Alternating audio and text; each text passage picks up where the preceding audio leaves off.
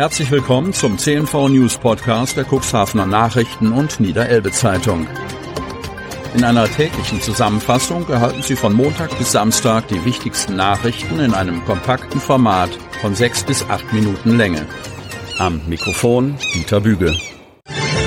Eine tote 80-Jährige ist auf einem Grundstück in Cuxhaven gefunden worden. Beamte entdeckten die Seniorin am späten Sonntagnachmittag, also am Neujahrstag im Stadtteil Lüdingwort, wie ein Sprecher der Polizei Cuxhaven am Mittwoch sagte. Zuvor hatte eine Frau die Polizei verständigt. Sie habe gesagt, dass sie ihre Freundin nicht erreiche. Die Ermittlungen der Polizei zu der Todesursache dauern an. Details nannte der Sprecher nicht. Dem Sprecher zufolge hatte es am Sonntagvormittag auf dem Grundstück, auf dem die Frau gefunden wurde, bereits einen Notfall gegeben. Der 91 Jahre alte Lebensgefährte der Frau musste in ein Krankenhaus gebracht werden. Feuer auf Heuhof. Polizei schließt Ermittlungen ab. Nordleder. Beinahe ein halbes Jahr ist seit dem Großfeuer auf dem Heuhof Ropers in Nordleder vergangen. Jetzt hat die Polizei die Ermittlungen abgeschlossen. Auslöser des Brandes, bei dem ein Schaden in Millionenhöhe entstand, war der Deckenkran in der Heutrocknungshalle. Dramatische Szenen spielten sich am 7. Juli 2022 in Nordleder ab. Auf dem landwirtschaftlichen Betrieb der Familie Ropers stand am Nachmittag eine große Halle in Flammen. 173 Feuerwehrleute waren im Einsatz, um das Feuer zu bekämpfen.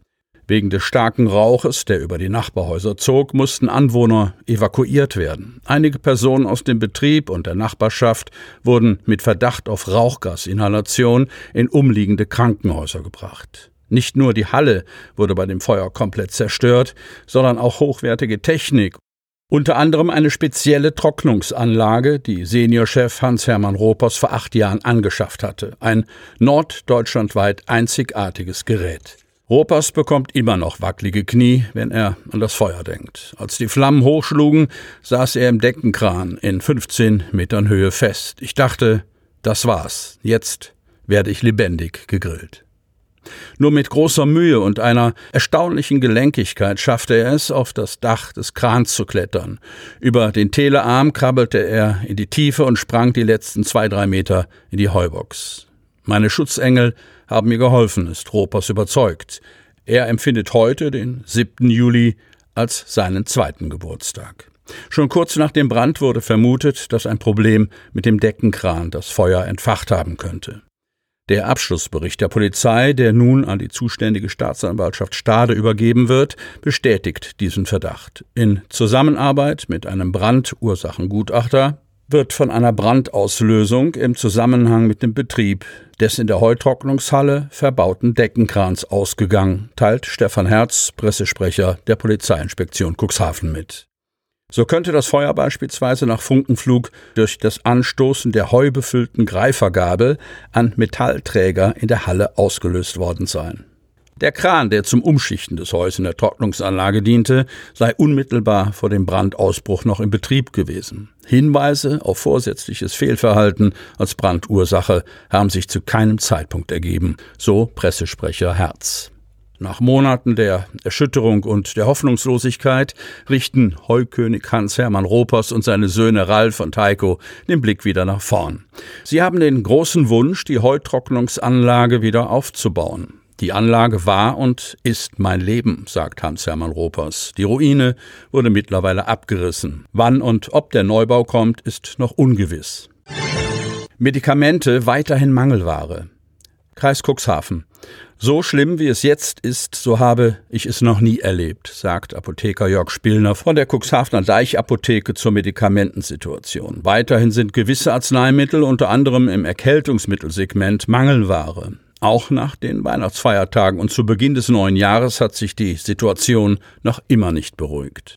Die Versorgungssituation habe sich nicht verbessert, klagt Apotheker Spillner. Zwar gäbe es in seiner Apotheke beispielsweise noch Fiebersäfte für Kinder, aber es fehle weiterhin an Ibuprofen 600, Magensäureblockern und Erkältungsmitteln. Bei letzteren vermutet Spillner, dass es hier noch länger dauern wird als bei anderen Medikamenten, bis sie wieder lieferbar sind. Ich kenne das nicht, dass Vicmedinite oder Mucosolvan nicht lieferbar sind. Als wir im März 2020 die Corona-Welle hatten, wurden einige Medikamente auch knapp, aber nicht in dieser Größenordnung wie wir es jetzt haben. Ich weiß nicht, wie es weitergehen soll. So der Apotheker. Apothekerin Maika Engelke von der Medem Apotheke in Otterndorf ergänzt, es sind zum Beispiel auch Antibiotika oder Blutdrucktabletten betroffen. Spillner will die Hoffnung nicht aufgeben, dass sich die Situation bald beruhigt. Man glaubt nicht, dass man überhaupt in so eine Situation geraten kann. Aber jetzt sieht man einfach, wie abhängig wir von Indien und China sind. Den anderen Ländern geht es ja nicht anders. Wir versuchen jetzt, den Notstand zu verwalten.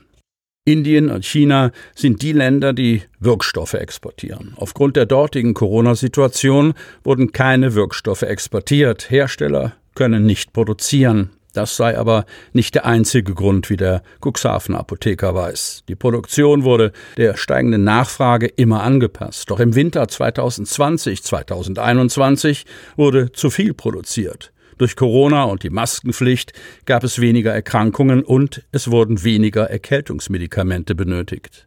Die Folge? Hersteller mussten Medikamente anteilig zurücknehmen oder sie überschritten das Verfallsdatum und waren nicht mehr brauchbar. Deshalb wurde die Produktion angepasst und eher vorsichtig kalkuliert. Nur haben wir in diesem Winter höhere Infektionszahlen als vorher. Die Produktion kann aber nicht so schnell geändert werden, erklärt der Apotheker. Er versuche aber weiterhin täglich neue Medikamente bei den Großhändlern zu ordern. Sie hörten den Podcast der CNV Medien. Redaktionsleitung Ulrich Rode. Produktion Win Marketing, Agentur für Text- und Audioproduktion.